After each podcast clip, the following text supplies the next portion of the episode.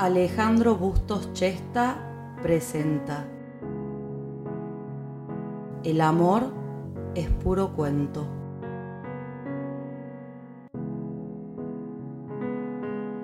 Cuando era niño jugábamos todo el día a la pelota.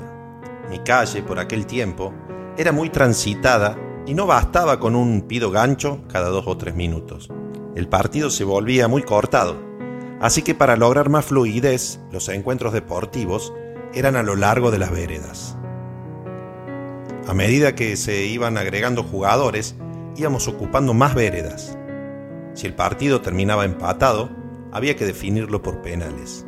Y los penales se definían en el arco de la casa donde había vivido doña Eleodora. Esta vecina había fallecido ya y la casa estaba vacía.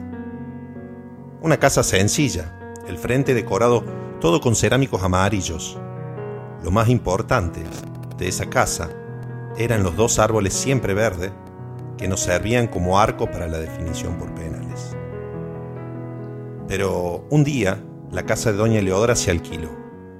Estábamos jugando en mi vereda cuando estacionó un camión y comenzaron a bajar muebles. ¿Qué vamos a hacer ahora cuando empatemos? preguntó preocupado mi hermano.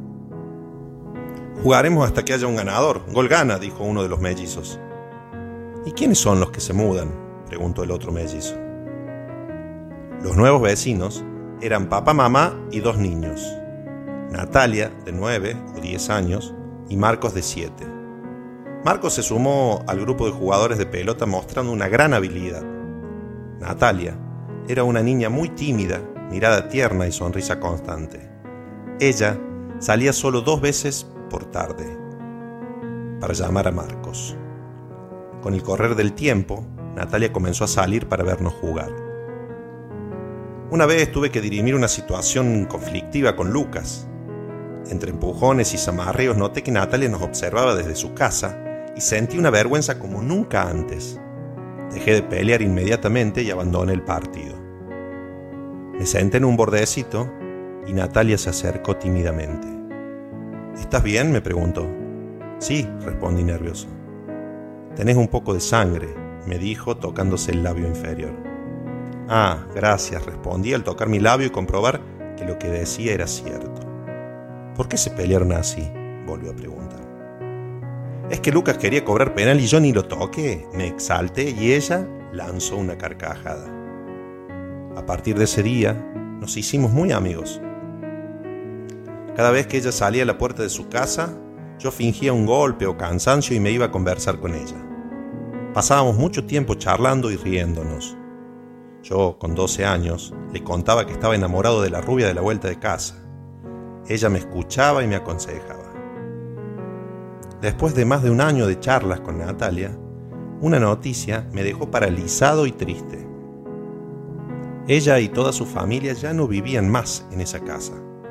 Se marcharon y no supimos nada más de ellos, salvo que habían vuelto a vivir a las sierras. Me había quedado con un sabor amargo y con un sentimiento que a esa edad no podía comprender del todo. Pasaron muchos años. Su imagen se volvía difusa por momentos, pero la mayor parte del tiempo el recuerdo era intenso, tanto que sabía que apenas me cruzara con ella, la reconocería al instante. Tiempo después me enamoré y estaba a días de casarme.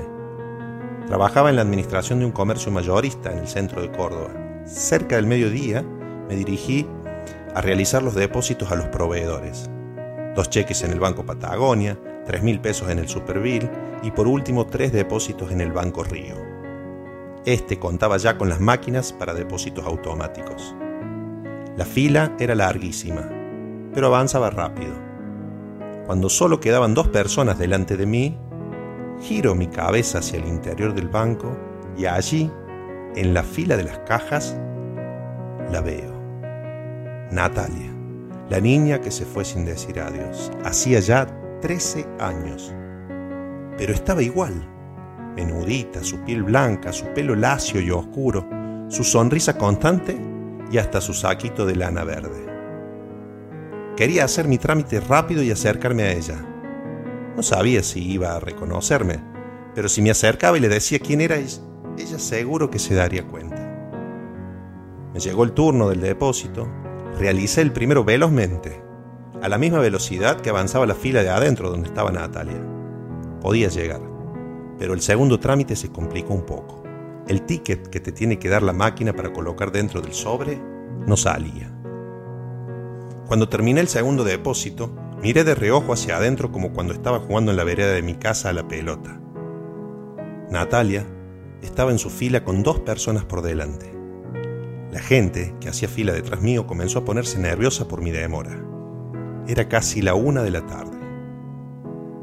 Comencé con el último depósito y los nervios se notaban en mis manos torpes, temblando y sudando, intentando meter el dinero en el sobre junto con el ticket y tipeando el número de sobre en el teclado del aparato maldito ese que no aceleraba la emisión del comprobante.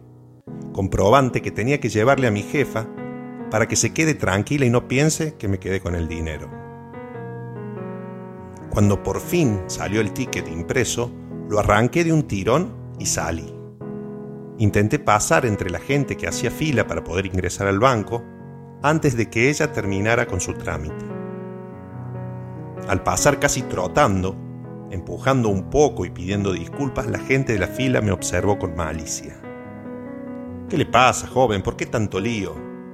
La chica que estaba acá, la de saquito verde, ¿dónde está? pregunté exaltado. Ya hizo su trámite y se fue. ¿Algún problema? me devolvió el cajero. No, no, gracias, contesté sin dejar de mirar para todos lados. Otra vez los empujones, las disculpas, mi paso acelerado. No podía encontrarla. Miraba en todos los sentidos, pero ya no estaba dentro del banco. Corrí hacia la puerta, la empujé, pero estaba trabada. Un guardia con toda la lentitud del mundo me abrió la puerta y me miró con rabia. Bajé los escalones a toda velocidad. La calle a esa hora era una marea humana. Miré a ambos lados. Intenté ubicar algo de color verde, pero todo lo verde que había no era ella. Me subí al borde de una pared de un negocio para ganar altura. Miré de nuevo a ambos lados y divisé cerca de la Plaza San Martín, a punto de cruzar Rivadavia, su saquito verde y su melena lacia. Grité su nombre. Nati, Nati. Nada. Salí corriendo hacia ella. Me choqué con una señora mayor. Casi la tiro al suelo. Le pedí disculpas y seguí corriendo. Ella había cruzado hacia la plaza y tomó en diagonal hacia donde se encuentra el monumento al general San Martín. Al llegar a la calle Rivadavia, el tránsito era incesante. Ningún auto frenaba para darme el paso. Me lancé a la calle y escuché una frenada y el insulto de un tachero. No me detuve. Corrí en diagonal por la plaza a toda velocidad, sintiendo el calor agobiante de ese mediodía de noviembre. Mi camisa sudada en la espalda, el murmullo de la gente era ensordecedor. La bocina de los coches aturdían y entre tanto ruido, un aleteo de palomas que se elevaron al aire al pasar corriendo a su lado. Cuando ella estaba llegando al centro de la plaza principal de la ciudad de Córdoba, fue que logré alcanzarla. Nati, le grité a dos metros de distancia, pero ella nada. Seguía su camino como si nada. Al alcanzarla la tomé del brazo. Nati, le dije. Ella abrió los ojos grandes y tomó con fuerza su cartera.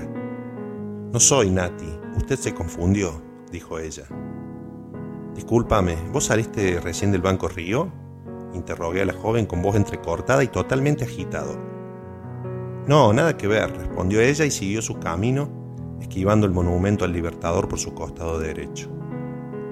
Quedé con mis manos en la cintura mirando la multitud que caminaba a esa hora por la plaza tratando de recuperar el aire. No era Natalia, pero quien estuvo en el banco, estoy seguro que es la misma niña que se me escapó hace ya 13 años de la misma forma que se escapó del banco, sin darme la chance de hablar con ella y confesarle que lo de la rubia de la vuelta era todo mentira. Muchacha, ojos de papel, ¿a dónde vas? Quédate hasta el alba. Muchacha, pequeños pies, no corras más. Quédate hasta el alba. Sueña un despacito entre mis manos hasta que por la ventana suba el sol. Muchacha piel de rayón, no corras más, tu tiempo es hoy. Y no hables más, muchacha, corazón de tiza, cuando todo duerma, te robaré un color